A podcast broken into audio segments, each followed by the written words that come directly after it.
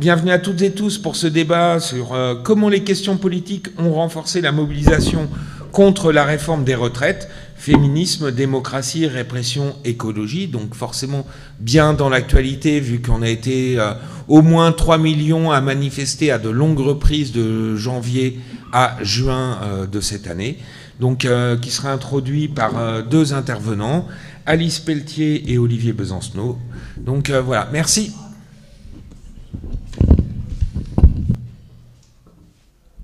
Bonjour à toutes et à tous.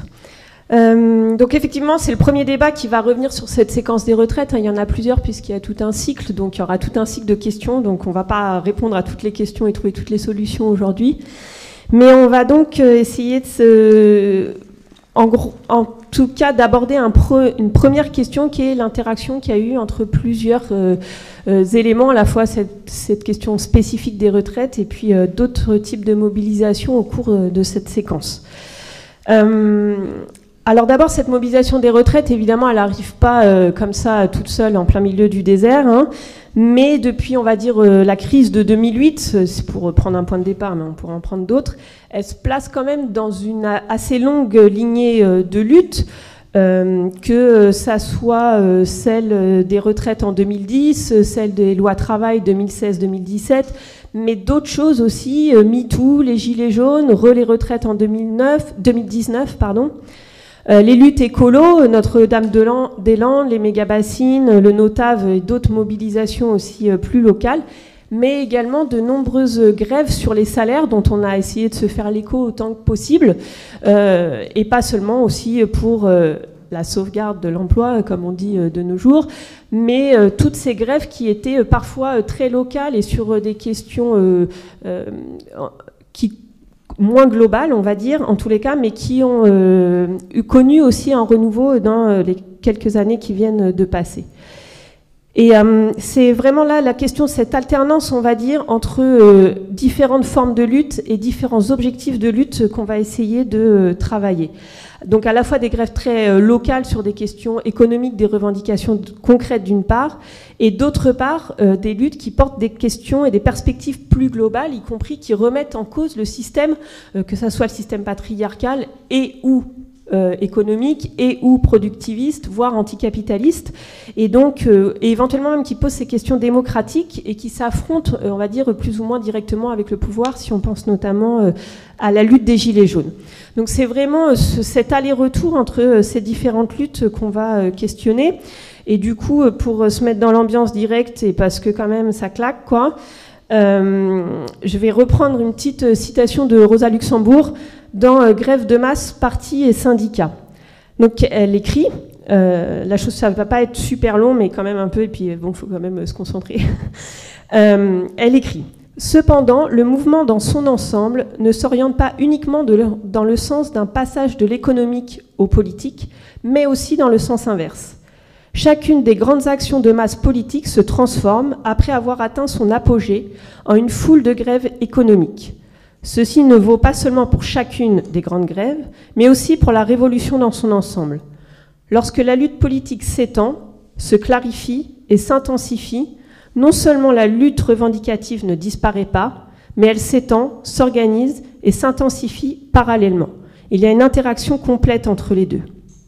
Et elle réécrit un peu plus bas, dans une forme vraiment d'aller-retour, en un mot, la lutte économique présente une continuité, elle est le fil qui relie les différents nœuds politiques.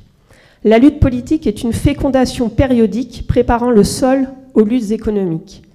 La cause et l'effet se succèdent et alternent sans cesse, et ainsi le facteur économique et le facteur politique, bien loin de se distinguer complètement ou même de s'exclure réciproquement, comme le prétend le schéma pédant, constituent dans une période de grève de masse deux aspects complémentaires de la lutte de classe prolétarienne en Russie. C'est précisément la grève de masse qui constitue leur unité. Donc c'est vraiment cette idée, euh, dans cet aller-retour permanent, euh, que euh, finalement on retrouve à la fois dans cette période, on va dire depuis 2008, d'alternance de type de grève, qu'on retrouve au sein même du mouvement des retraites, de cette alternance entre différentes questions, qu'on peut retrouver aussi si on, élargit notre champ de vision à l'échelle internationale, et donc on a effectivement cette imbrication complète. Euh, et on va donc essayer à travers plusieurs euh, exemples euh, de regarder comment ça interagit, comment ça renforce et où ça freine par endroits la mobilisation et surtout la reconstruction de la conscience de classe. Alors, je vais commencer par, on va dire, la première séquence du mouvement, qui est celle des 7-8 mars, où en gros on a cette question, grève générale, grève féministe, comment les deux peuvent ou pas nous permettre de basculer, de prendre la main euh, vers la grève générale reconductible, puisque ça reste quand même un peu notre imaginaire là dans cette, euh, euh, mobilisation. En gros, le 7 mars, donc on a 3,5 millions de personnes en manif, donc c'est plus qu'en 95, hein, c'est l'équivalent de l'apogée du mouvement euh, de 2010, donc c'est vraiment énorme, quoi. Euh. Alors à la fois, on est déjà en mars, alors qu'on a commencé en janvier, et euh, à la fois, ça tient encore avec ces énormes mobilisations, et y compris, c'est une des plus fortes journées de grève. Donc, euh, et, c'est le moment où, pour au cas où vous auriez oublié, je ne sais jamais, mais où l'intersyndicale appelle à mettre le pays à l'arrêt. C'est-à-dire qu'il n'y a pas ce truc de dire euh, la grève reconductible, là, maintenant, tout de suite. Enfin, ils n'utilisent pas évidemment le même vocabulaire que nous, mais il y a quand même, euh, c'est pour la première fois, on va dire, depuis bien longtemps, ou depuis peut-être toujours, qu'une intersyndicale aussi large, malgré tout, se prononce sur un type de type blocage complet du pays. Alors, avec toutes les contradictions, on aura l'occasion d'y revenir puisqu'il y a des débats spécialement consacrés à cette question de l'intersyndicale. Mais en tous les cas, on voit bien qu'à ce moment-là, euh, il y a un enjeu euh, sur la question de l'extension euh, de la grève. alors on se place, on est quand même à un moment où c'est compliqué parce qu'en fait on vient d'enchaîner les vacances scolaires et donc il faut un peu redémarrer le mouvement et on se pose la question de est-ce que c'est possible en fait de partir du 7 un peu refroidi par les vacances euh, et en gros, il y a une forme de pari, c'est-à-dire de se dire, ben, comme le lendemain, il y a le 8 et que c'est la grève féministe et qu'on l'a construit depuis des années, y compris dans une perspective qui est à la fois la grève euh, du travail salarié et euh, la grève du travail reproductif. Donc il y a vraiment à la fois une dimension économique, mais aussi une dimension extrêmement subversive et, plus globale de, remise en cause du système capitaliste et patriarcal. La question, c'est est-ce que les deux vont réussir à se combiner? C'est-à-dire qu'on va, est-ce qu'on va réussir alors, bon, on peut se dire que c'était très compliqué de toute façon, mais cette espèce de jonction euh, de ce mouvement euh, extrêmement fort sur les retraites d'une part et de ce mouvement euh, très radical féministe d'autre part. Alors, il y a plusieurs choses qui pèsent de façon contradictoire. Il y a un, un élément qui est positif, c'est-à-dire que le mouvement féministe, aujourd'hui, ça reste un mouvement très jeune, de jeunes femmes qui sont pas forcément intégré dans le monde du travail, c'est-à-dire qu'on a un réservoir de mobilisation qui n'est pas le même euh, que celui des organisations syndicales. C'est-à-dire qu'on peut euh, espérer une extension euh, dans un autre champ grâce à cette différence de milieux concernés. Donc ça, évidemment, c'est positif. Évidemment, ce qui est extrêmement positif, c'est que ce mouvement féministe, depuis des années à l'échelle internationale, il est radical, il est dynamique, euh, il se pose des tas de questions sur le rapport au travail, sur le, lien entre travail salarié, travail domestique, la question de la rémunération.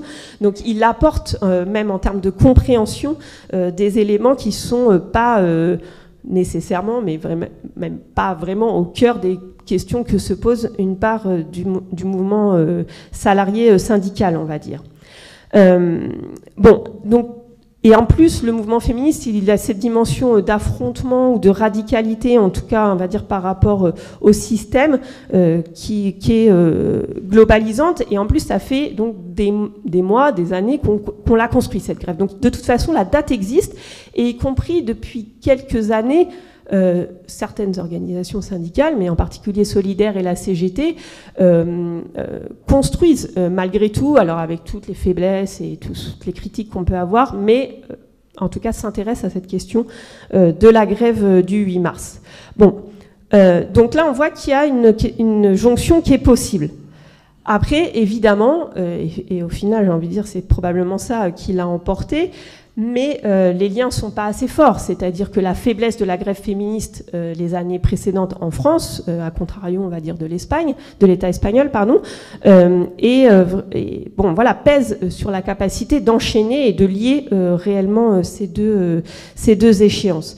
et notamment parce qu'il n'y a pas de lieu de jonction concrète, c'est-à-dire que les féministes ne sont pas présentes dans les organisations syndicales sur les lieux de travail, euh, en tout cas, sont faibles numériquement, on va dire, le mouvement euh, féministe tel qu'il est aujourd'hui, et puis qu'il n'y a pas de cadre d'auto-organisation. Et donc ça veut dire qu'il n'y a pas de possibilité de se voir, de se rencontrer, d'élaborer des revendications euh, communes, de faire converger réellement, parce que le mouvement féministe reste relativement en marge, on va dire, de, du mouvement syndical.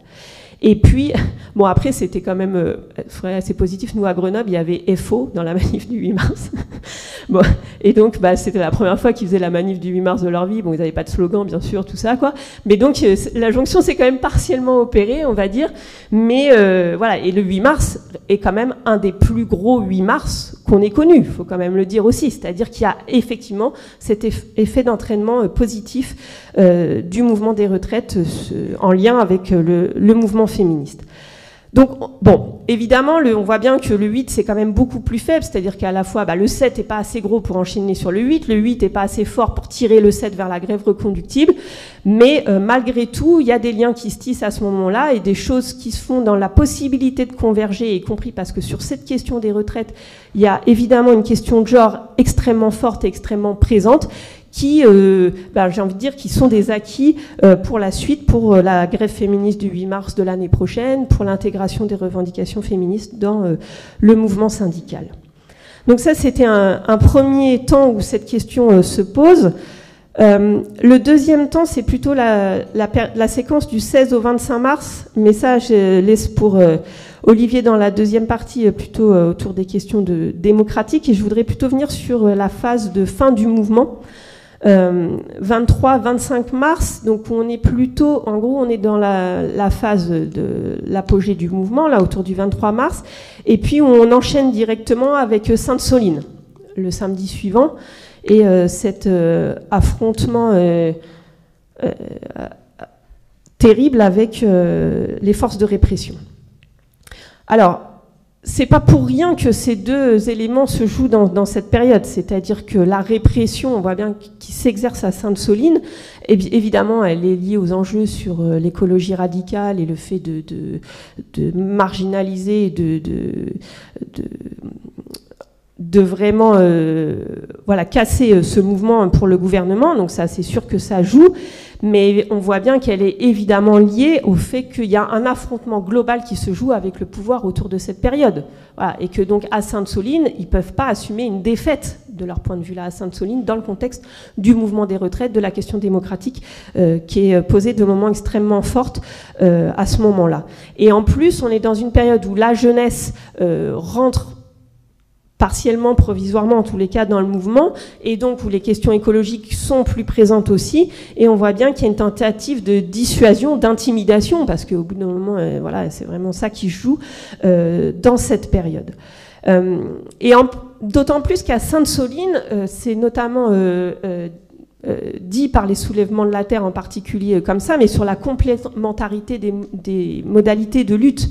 Et donc, c'est-à-dire qu'on est en train, euh, en tout cas partiellement, de dépasser les oppositions qui avaient pu y avoir et tout ça. Donc, il se, il se joue et il se cristallise des choses importantes du point de vue du mouvement social. Et comme ils sont pas complètement cons en face, ils voient bien pour eux euh, l'enjeu également de casser euh, cette, euh, cette solidarité, cette conscience collective ou cette, ces complémentarités qui sont en train de se construire. Et donc on retrouve dans cette interaction entre le mouvement social et le mouvement écologique des choses similaires à ce qu'on avait entre euh, le mouvement euh, syndical et le mouvement euh, féministe. C'est-à-dire qu'à la fois c'est un milieu qui n'est pas tout à fait le même, donc encore une fois une possibilité d'extension au-delà du, du milieu touché par les organisations syndicales de manière traditionnelle. C'est évidemment un mouvement qui est extrêmement radical, avec des positions anticapitalistes, donc là aussi une globalisation euh, des questions. Euh, et puis c'est un questionnement complémentaire à celui qui est apporté sur les retraites, notamment autour de la question de la productivité, la question euh, du rapport au travail, de sa réduction, et tous les enjeux portés aujourd'hui par le mouvement écologiste radical. Et euh, sur euh, les aspects positifs, alors c'est terrible de dire ça, hein, mais on voit bien que dans l'affrontement au pouvoir et la répression, il y a une forme de solidarité en retour. Et c'était vrai, euh, c'était extrêmement vrai au moment de Sainte-Soline, c'est-à-dire que, bah, y compris évidemment la, façon dont euh, euh, se positionne la famille des victimes, elle est hyper en lien avec le mouvement social, très politique, et donc ça aide évidemment. Mais il y a un truc qui est unifiant dans l'affrontement avec le pouvoir, qu'on parle des Gilets jaunes, qu'on parle de Sainte-Soline qu'on parle du mouvement syndical. Et donc dans cet affrontement physique avec les forces de l'ordre, et y compris dans le fait qu'il y ait des blessés et tout ça, il y a euh, quelque chose d'unifiant euh, en contrepartie, on va dire, même si le prix à payer est terrible, euh, pour le mouvement social. Et donc là, ben, oui, encore une fois, évidemment, c'est toujours imparfait, insuffisant.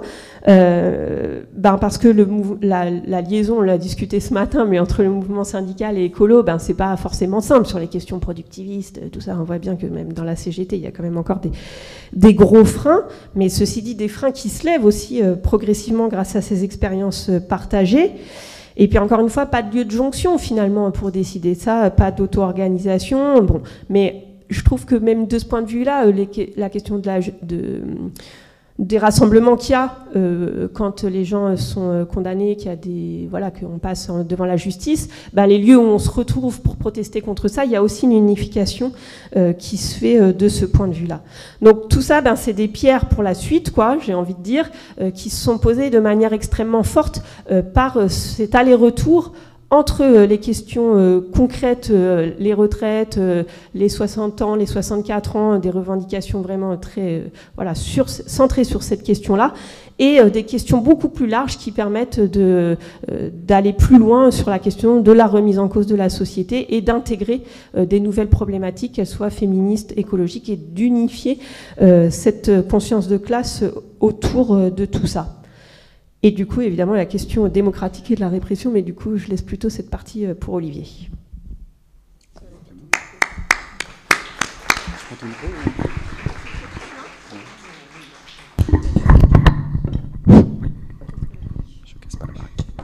Bon, bonjour à tous et à toutes, amis et camarades.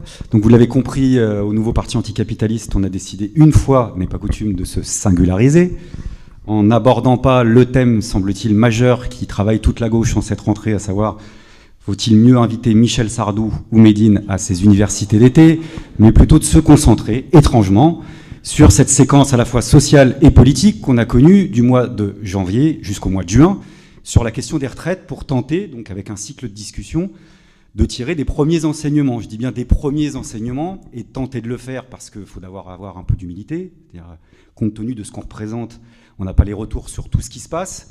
Et puis parce que typiquement, dans ce genre de situation, il faut du temps. Il faut du temps long pour savoir ce qui va en rester en termes de, conscience collective, en termes de rapport de force. Pour prendre ce seul exemple, pour ceux et celles qui étaient présents et présentes, si vous demandiez la tête qu'on avait, par exemple, en janvier 1996, c'est-à-dire quelques jours seulement après cette grève générale, qui en réalité avait été assez partielle, Hein, sur la question du plan Juppé de la sécurité sociale, ben, on n'avait pas la tête des bons jours du tout. On savait qu'il fallait reprendre, on ne savait pas ce qu'on avait gagné, on ne savait pas ce qu'on avait perdu. Pourtant, ce qu'on est resté, indubitablement, c'est un sentiment de victoire à long terme. Là, je ne vous dis pas que ce sera la même chose, puisque évidemment, on n'a pas gagné, on a même perdu sur l'objectif immédiat qu'on s'était fixé, c'est de faire reculer le gouvernement par euh, le pouvoir de la rue. Reste à savoir si le fait d'avoir perdu va se transformer en sentiment de défaite intériorisée, et si c'est le cas, quelle est l'ampleur de ce sentiment?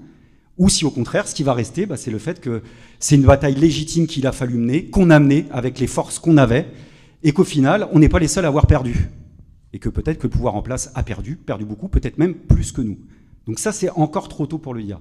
Le but de la discussion, c'est, nous, d'avoir des discussions assez concrètes sur les éléments sociaux et politiques sur lesquels on peut peser, sur lesquels on n'a pas forcément pesé, c'est-à-dire autant de rendez-vous politiques qui ont été loupés, non pas pour le plaisir de, de, taper là où ça fait mal, mais dans l'objectif de ne pas reproduire les mêmes erreurs, d'autant qu'on n'est pas complètement amené à exclure le fait qu'il y ait de nouveau des irruptions massives sur le devant de la scène sociale et politique, parce que la crise, elle, est toujours là. Nous, c'est cette discussion qui nous intéresse. Alors, en préparant le topo avec Alice, on s'est découvert en effet une, affinité euh, de plus, j'allais dire, avec cette grande figure du mouvement ouvrier, du mouvement révolutionnaire qui est Rosa, Luxembourg, à partir de la citation que tu effectuais de cette contribution que je recommande aussi chaudement sur grève de masse, parti syndicat ou syndicat parti, je ne sais plus dans quel sens c'est, où Rosa euh, revient sur un premier bilan de la révolution russe de 1905, donc sur cette éclosion en réalité spontanée des fameux soviets, c'est-à-dire en fait des conseils euh, pour des travailleurs, des travailleuses, pour des paysans, euh, à une échelle inégalée dans le temps et dans l'espace. elle se penche et sur ce bilan-là, elle dit en effet, à l'opposé d'une conception à la fois très économiciste de la grève générale en mode carré 24 heures, comme certaines bureaucraties syndicales le faisaient déjà à l'époque, et une autre manière qui est celle d'annonner la grève générale en lui prêtant des vertus euh, inhérentes que la grève générale n'a pas, notamment sur le mode anarchiste, que Rosa la condamne d'ailleurs assez durement à ce moment-là, peut-être un peu trop durement. Dans tous les cas, en s'opposant à ces deux modèles, elle dit en effet que eh les facteurs économiques et politiques, loin de s'exclure l'un de l'autre, sont en réalité complémentaires dans un processus de lutte de classe. Voilà. Et ça, pour nous, au NPA, c'est en effet une constante. Quelle que soit la différence des périodes, parce qu'on n'est pas dans la Russie de 1905, que par ailleurs, dans chaque situation, il y a un élément qui prend plus ou moins le dessus sur l'autre, le politique sur l'économique ou l'économique sur le politique, mais ce qui est validé une fois encore dans cette séquence, c'est cette fameuse tension inhérente, cette relation dialectique à trouver entre le politique et l'économique qui reste un enjeu politique euh, absolument, euh, absolument majeur et qu'on a retrouvé systématiquement. Alors dans la première partie que tu évoquais en effet de la mobilisation, c'est quand même pas anodin si euh, l'objectif de la reconduction d'une grève générale s'est posé le 8 mars, c'est-à-dire la journée internationale du droit des femmes. C'est d'ailleurs pas une première fois que le mouvement féministe est à l'origine de grands mouvements. Je parlais de 95. Rappelons que 95 a commencé par une grande manifestation pour le droit des femmes initiée par la CADAC le 25 novembre 1995 avec Maya puis quelques autres qui étaient à l'origine de tout ça. Euh, la révolution russe, de mémoire, en février a commencé euh, par une grève des ouvrières euh, du, textile en particulier pour justement la journée internationale du droit des femmes. Donc c'est à la fois un élargissement du champ de vision politique et c'est en même temps à ce moment-là un espèce de condensé de tout ce qu'il y a de plus injuste dans cette mesure en termes de précarité qui touche particulièrement les femmes. Donc là, première étape où le mouvement se globalise de fait. Or, le mouvement été global à chaque étape sur tous les sujets dans le temps et dans l'espace. D'où les questions de salaire, qui étaient en effet présentes avec des grèves qui étaient déjà là dans le décor, ne serait-ce que sur les questions sociales. Sur les questions écologiques, en effet, face à la répression, comme tu le rappelais, et en réalité c'est un peu, c'est un peu même délirant, parce qu'entre entre les méga-bassines de Sainte-Soline et le sujet des retraites, on est quand même à milieu, objectivement. Et pourtant, face à la répression, qui peut affirmer qu'on n'était pas dans la même séquence Qu'on n'était pas dans le même déroulé, dans le même chapitre Pour la simple et bonne raison que Darmanin a annoncé que c'était dans le même chapitre. Il a dit euh, c'est le bordel dans les manifestations sur les retraites, ce sera le bordel ce week-end, on va taper et on va taper fort. Et ils ont tapé très fort. Mais on l'a vu aussi avec tous les cortèges climat, où il y avait énormément de jeunes qui, étaient euh, des cortèges souvent euh, radicaux, subversifs, de plus en plus nombreux, présent à chaque fois. On l'a vu aussi avec le ping block, en tous les cas à Paris, qui était de plus en plus massif, de plus en plus important. Pour faire un, paquet de réunions publiques, je ne crois, je crois pas qu'il y ait une seule réunion publique où il n'y ait pas une intervention, par exemple, sur la question de la transphobie, à la tribune, face à des, euh, j'allais dire, une partie de notre public euh, qu'on va dire euh, plus secteur traditionnel du mouvement ouvrier. Voilà, je ne veux, pas, jouer le, vieux schnock, mais l'accueil a priori sur ces thématiques-là, je vous assure qu'il y a quelques années encore, j'aurais pas misé beaucoup d'argent sur la réception qu'on aurait pu en être fait. Ben là, ça passait crème. Parce que la pratique a dénoué ce genre de truc sur, en effet, un mouvement global. Et qu'on a vu, en effet, de manière, j'allais dire, quasiment caricaturale, au moment des questions institutionnelles et démocratiques, le 16, le 20, qui s'est traduit le 23. Le 16, c'est-à-dire l'utilisation, le recours au 49.3, le 20, la motion de censure, et le 23, un des pics de la mobilisation, par la massivité, plus de 3 millions de personnes, après on peut discuter des chiffres, les manifestations nocturnes qui avaient déjà commencé, avec les feux de poubelle, et puis les jeunes. Bon, là on en parlait tout à l'heure en le repréparant, mais bon, je crois que comme certains et certaines dans cette salle, euh, moi le 23, j'y ai cru. Il y a eu un moment à Paris, il y a eu une heure, ça déferlait, ça dégueulait, c'était sur tous les trottoirs, et là on voyait, on s'est dit, ça y est, ça part dans la jeunesse, et si ça part dans la jeunesse, il peut... Bon, c'est pas parti longtemps, mais n'empêche qu'il y a eu ça. Donc là, on a eu la confirmation que la politisation du mouvement s'est traduite par un regain de mobilisation. Donc la question à 100 balles, la question existentielle en termes de rendez-vous politique manqué ou pas, et qui n'est pas nouveau pour la gauche sociale et politique, c'est est-ce que oui ou non il faut avoir peur d'un mouvement lorsqu'il se globalise et lorsqu'il se politise, c'est-à-dire lorsque des questions qui débordent du sujet initial apparaissent et surgissent. Nous, on pense que non. On pense que non, et qu'il faut affronter, autant euh, avec, le, j'allais dire, de manière le plus pédagogique possible, cette question de politisation auquel, de toute façon, on ne pouvait pas couper. On aurait voulu que ce mouvement soit pas politique, qu'il aurait été politique quand même, dans la simple et bonne mesure que, de toute façon, le gouvernement a voulu, que cet affrontement soit politique. Quand Macron fait sa déclaration de guerre en décembre, en nous disant ce sera l'année où, il le fait évidemment pour euh, aucune motivation économique. Il ne le fait pas pour le progrès social, la justice sociale qu'on a essayé de nous revendre en service après-vente derrière. Il ne l'a pas fait non plus pour les fameux 2 millions de retraités qui étaient concernés par les 1200 euros et qui sont arrivés à 50 000, puis à 40 000, puis à 30 000, puis à 20 000 de l'aveu d'Olivier Dussopt lui-même. Dans le domaine cycliste, on dit que ce genre de descente, il faut éviter de les faire en vélo parce que c'est très périlleux.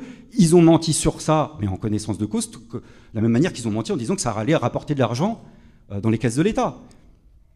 Il y avait toutes les polémiques ou les éléments contradictoires du rapport du Conseil d'orientation des retraites, mais là, c'est passé quasiment inaperçu cet été même, je crois que c'était le 13 ou 14 juillet, d'après le comité de suivi des retraites lui-même, non seulement cette contre-réforme, puisque c'est une contre-réforme, va rapporter aucun euro dans les caisses de l'État, il y aura même un surcoût, estimé à 9 ou 9 milliards et demi. Donc ce n'est pas des raisons économiques. Ce sont, depuis le départ, des raisons éminemment idéologiques. Pour ça, on ne peut pas y couper. On peut dire non, non, euh, c'est que du social, c'était politique. Idéologique parce que ce gouvernement, comme les autres, a décidé de s'inscrire dans cette volonté de repousser l'âge légal du départ à la retraite à peu près dans les eaux où euh, se stabilise étrangement l'espérance de vie en bonne santé depuis la naissance, c'est-à-dire autour de 64 ou 65 ans, ce qui correspond à l'âge de l'espérance de vie sans incapacité depuis la naissance c'est-à-dire à nous faire renoncer à des années de retraite en bonne santé, c'est-à-dire à nous faire renoncer à la possibilité de jouir de la retraite en bonne santé, en échappant un tant soit peu à l'aliénation capitaliste. Avec comme pendant et corollaire le fait qu'évidemment dans les faits on ne pourra pas travailler éternellement plus longtemps et qui sont les premiers à le savoir, parce qu'on ne sera pas jugé suffisamment productif, et que du coup à un moment donné, on partira à peu près dans les mêmes eaux, simplement pour remplir son frigo en tant que retraité, on n'aura pas le choix que de faire appel à d'autres fonds que ceux qui sont prévus par la sécurité sociale, les fameux fonds privés, les assurances, bref, la capitalisation, sujet sur lequel ONPA, il paraît qu'on est complètement paranoïaque, et on était tellement paranoïaque que, en plein dans la mobilisation, le Sénat vote une commission, sur quoi Une part de capitalisation. Donc c'est bel et bien le sujet. Deuxième élément idéologique qu'il ne faut pas sous-estimer, qui est même peut-être le plus important, pour eux, c'est faire l'exemple. Je veux dire, on, l'oublie parce que c'est pas nos milieux, puis on n'est pas matrixé comme ça. Mais ils veulent tous faire une Thatcher 2.0, ils en rêvent tous. Margaret Thatcher, qui en Grande-Bretagne, dans les années 80, a brisé une grève de mineurs pour briser le mouvement ouvrier pendant des années et des années. Ils en rêvent tous, quitte à faire une opération kamikaze politiquement. Je veux dire, regardez l'impopularité telle qu'elle est traitée chez les libéraux aujourd'hui, ça devient délirant. C'est en mode plus t'es impopulaire, plus t'es dans la bonne voie puisqu'ils considèrent tous et tous avec leur morgue habituelle qu'on est un troupeau de tartés, donc on comprend rien, plus on est en colère, plus ils vont dans le droit chemin. Donc pour eux, c'est vraiment, et de ce point de vue-là, mes camarades, qui est peut-être aussi un peu trop tôt pour le dire, mais moi je pense qu'ils n'ont pas gagné. Ça, c'est perdu même de leur côté. Et c'est profondément perdu. Parce que Macron a perdu la bataille de l'opinion et c'était pas gagné. On a quand même eu un rouleau compresseur du début jusqu'à la fin, matin, midi et soir.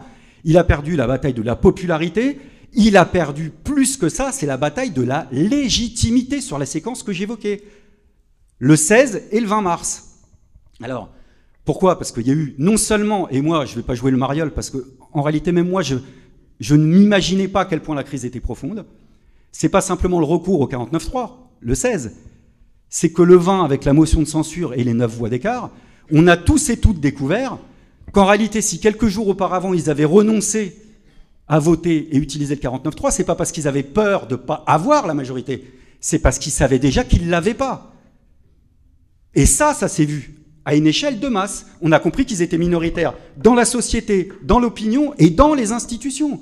Alors d'où, après, il y a même le côté un peu délirant où euh, il y a eu des discussions euh, que moi, à titre personnel, j'ai jamais connu autour de nous euh, en termes de, de débat sur euh, ce que sont les institutions. Tout le monde était constitutionnaliste, constitutionnaliste aguerri, donc on connaissait déjà un peu le 49.3 parce que c'est quand même pas la première fois qu'on a le 49.3. On a eu donc le 44.3, le 47.1, l'article 40, et j'en passe. Le seul auquel on n'a pas eu droit, c'est l'article 16. L'article 16, pour ceux qui connaissent, c'est les pleins pouvoirs pour le président de la République. Et ça, c'est un article de la Constitution. Et là, c'est intéressant parce que ça prouve que la question démocratique profondément a participé à la mobilisation. Elle n'est donc pas un frein en soi, loin de là. Et ça, ça nous guide à quelques pistes de réflexion pour l'avenir. La première, c'est que pour nous, ça valide l'idée, définitivement, même si c'est une ligne de crête, que les questions d'unité et de radicalité ne s'opposent pas. Et tant qu'on les opposera, on ira dans le mur. Et qu'il y a donc deux impasses politiques qui sont et le gauchisme et l'opportunisme, qu'on a retrouvé à sa manière, mais sur laquelle il pourrait y avoir une autre orientation, où je crois qu'il y a un espace qui pourrait être tout à fait majoritaire un jour. L'impasse gauchiste, c'est d'imaginer que tout ce qui touche au jeu institutionnel, c'est par avance le terrain de la trahison, donc il faut s'y attaquer. Sans nommer personne, euh, on a quand même eu à l'extrême gauche, à un moment donné, une campagne au moment du Conseil constitutionnel sur le thème Il ne faut pas laisser le Conseil constitutionnel nous voler notre victoire. Sous-entendu, si le Conseil constitutionnel retoque la mesure, le Conseil constitutionnel nous aurait volé notre victoire. Par bonheur, le Conseil constitutionnel ne nous a pas volé notre victoire. Évidemment. Qui, sincèrement, peut imaginer qu'à ce moment-là, si le Conseil constitutionnel avait invalidé la loi, ça aurait été pour des questions juridiques. Ça aurait été pour des questions éminemment politiques. Et c'est d'ailleurs pour ça qu'il ne l'a pas invalidé. D'où l'autre dérive, qui est un peu euh, réformiste, hein, j'allais dire un peu, euh, oui, un peu, un peu, un peu bardé d'illusions, sur le thème qu'on aurait pu faire la démonstration que tout ça est illégal et que l'objectif était de transformer la bataille en démonstration de l'illégalité de ce à quoi on était confronté. Or, la Ve République, elle est faite pour valider précisément des mesures qui sont antidémocratiques. Elle est même née pour ça. Quand même un petit indice, sans jouer les Colombos, c'est né quand même d'un putsch à Alger le 13 mai 1958, où les parachutistes s'emparent des institutions, montent un comité de salut public en Corse, menacent de monter à Paris quelques jours après, font menace sur René Coty pour lui dire faut que tu appelles le général de Gaulle à la rescousse, qui ne se fait pas prier, qu'arrive au pouvoir avec les siens, qui, qui concocte un projet de constitution par le haut, qui ensuite sera validé quelques semaines plus tard, mais par voie plébiscitaire. Donc une constitution taillée sur mesure par et pour De Gaulle, d'où l'expression à gauche qu'on doit à Mitterrand, sacré punchline de l'époque, euh, c'est un coup d'État permanent. Bon bah si c'est un coup d'État permanent, bah ouais, même le recours à l'article 16, un jour, il sera validé par le Conseil constitutionnel. Donc là, il y a une question, pareille, de, ne pas opposer, pas plus que les questions économiques et politiques ne, s'opposent à un moment ou à un autre. Deuxième élément, c'est de participer et d'assumer collectivement et de manière unitaire à politiser ces séquences-là. Alors pas 100 pas et 100 kilomètres devant les masses, mais en fonction du rapport réel et de la lutte telle qu'elle est, sur des sujets où là aussi il y a eu quand même quelques rendez-vous manqués, à commencer par la question des retraites. Il y aura un débat sur la, stratégie des luttes donc on y reviendra, mais quand même sur euh, cette contradiction là aussi à trouver entre l'unité nécessaire de l'intersyndicale et puis le fait qu'il y a une radicalité légitime qui ne, qui ne peut plus s'accommoder de, de, la routine des journées d'action saute-mouton. Donc on en discutera, mais il y a aussi un rendez-vous politique monté, c'est que même s'il y a eu des meetings unitaires, il aurait fallu l'équivalent d'une campagne du traité euh, constitutionnel européen, où non seulement on s'oppose ensemble au report de l'âge de départ à la retraite, mais en plus on discute du fond et du fond, même des sujets sur lesquels on n'est pas d'accord. Et il y a des sujets, pas simplement sur lesquels ils ne sont pas d'accord, mais sur lesquels il y a nécessité de discuter parce qu'elles sont stratégiques. Par exemple, le retour à la retraite à 60 ans et avant pour les métiers les plus pénibles, c'est pas possible d'en discuter si on ne discute pas à un moment ou à un autre des annuités. Et vanter l'idée qu'avec 41 ou 42 annuités, on peut retourner à la retraite à 60 ans, c'est raconter des histoires aux enfants. D'où la nécessité, par exemple, de discuter des 37 annuités. Première proposition. Deuxième proposition, alors là, je vous assure, on n'est pas populaire, mais il va falloir qu'on prenne cette discussion parce que pour moi, elle est super importante, c'est sur les cotisations. Je sais que c'est tentant de dire la solution pour la Sécu, la protection sociale, c'est taxer les riches. En plus, ça sonne bien. Et puis c'est scandé dans les manifestations. Et puis en plus, il en faut une fiscalité anticapitaliste. Et puis en plus, il faut taxer les riches. Ça tombe bien. Sauf que pour financer la Sécu, c'est pas taxer les riches qu'il faut, c'est augmenter les cotisations pour taxer les profits. Et que les cotisations sociales sont pour nous la source, la source unique de financement qu'on envisage de la protection sociale pour la simple et bonne raison qu'il s'agit de notre salaire socialisé, c'est-à-dire de la partie de notre revenu, de notre propre production, qui pourrait être gérée collectivement dans une caisse où on pourrait rêver, on rétablirait par exemple les élections. Je rappelle que dans ce pays, il y a eu des élections dans les caisses de la sécurité sociale. Il y en a eu en 47, il y en a eu en 50, en 55, en 62. La participation à ces élections était en moyenne de 75%. Et visiblement, à l'époque, j'y étais pas, mais il n'y avait pas besoin de mettre une pilule dans la tête des gens pour l'expliquer qu'il fallait voter pour la simple et bonne raison que la représentation dans les caisses, dans les différentes branches des caisses de la sécurité sociale, était assurée à plus de 80% par les organisations de salariés, et qu'il y avait une représentation toute minoritaire du patronat pour la simple et bonne raison que le patronat est tout minoritaire dans la société. Donc on était loin de cette première contre-révolution dans la Sécu qui sont les ordonnances de Gaulle en 67, qui vont mettre fin aux élections et qui vont établir le paritarisme. Et de cette contre-révolution qui interviendra ensuite sous euh, Rocard avec la substitution de la fiscalité au détriment des cotisations. La fiscalité, c'est l'État. Et nous, on rêve, et bah, pas d'ailleurs, c'est pas forcément un rêve, c'est d'un système de sécu qui soit ni privé ni marchand, mais autogestionnaire, comme germe potentiel d'une société future. Troisième élément de discussion politique, c'est Alice qui me le glissait tout à l'heure, qui est éminemment stratégique, germe aussi d'une société différente, c'est la question du temps de travail, c'est la question du temps libre, c'est la question du temps en termes d'aliénation, parce que derrière la question des retraites, c'est bel et bien euh, ce que Marx décrypte comme le royaume de la liberté, dans le capital. C'est-à-dire l'idée qu'on échappe à un moment donné eh bien, à l'aliénation capitaliste et qu'on peut l'amener non seulement par le biais du partage du temps de travail pour répondre à la question de l'emploi, mais qu'on peut l'amener aussi sur ce que ça signifie en termes de désaliénation individuelle de ce que représente aussi l'aliénation individuelle dont souffrent des millions de personnes dans ce pays et pas simplement qu'à travers les conditions physiques. Les burn-out, les détresses psychologiques, chez les jeunes, pas chez les jeunes, c'est un sujet politique majeur. Et là, c'est un sujet qu'on aurait pu imaginer. Dernier élément, je termine là-dessus, c'est les éléments de rupture, y compris sur la Ve République. C'est, alors visiblement, un sujet tabou pour une partie de la gauche révolutionnaire, bon bah tant pis, nous, ce n'est pas un sujet tabou, on doit pouvoir en parler. Cette euh, institution-là, elle est carbonisée, on a un problème. C'est que si ce n'est pas une réponse de gauche qui intervient à cette crise-là, il y aura une réponse de droite à la crise de la Ve République.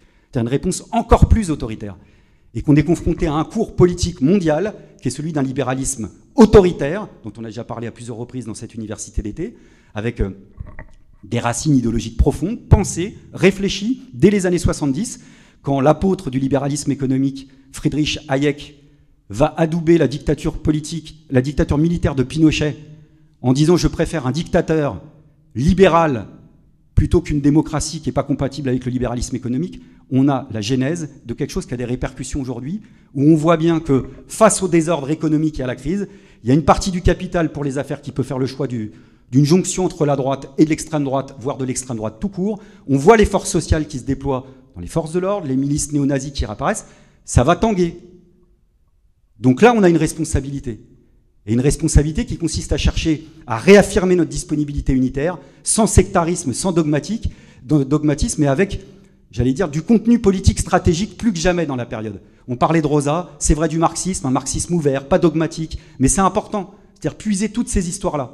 Et donc, en, pensant à Alain, une fois encore, euh, à cette université d'été, qui, rappelait souvent ça, qui disait on a besoin en politique de. Il le dit dans Ça te passera avec, euh, l'âge. On a besoin, en, politique, on a besoin de distance. On a besoin de recul. On a besoin même de douter, mais ça doit jamais signifier être indifférent ou devenir cynique. Et je pense que dans la période qu'on a, on a besoin de ça, et ça, ça passe aussi par la discussion qu'on amorce à cette université d'été.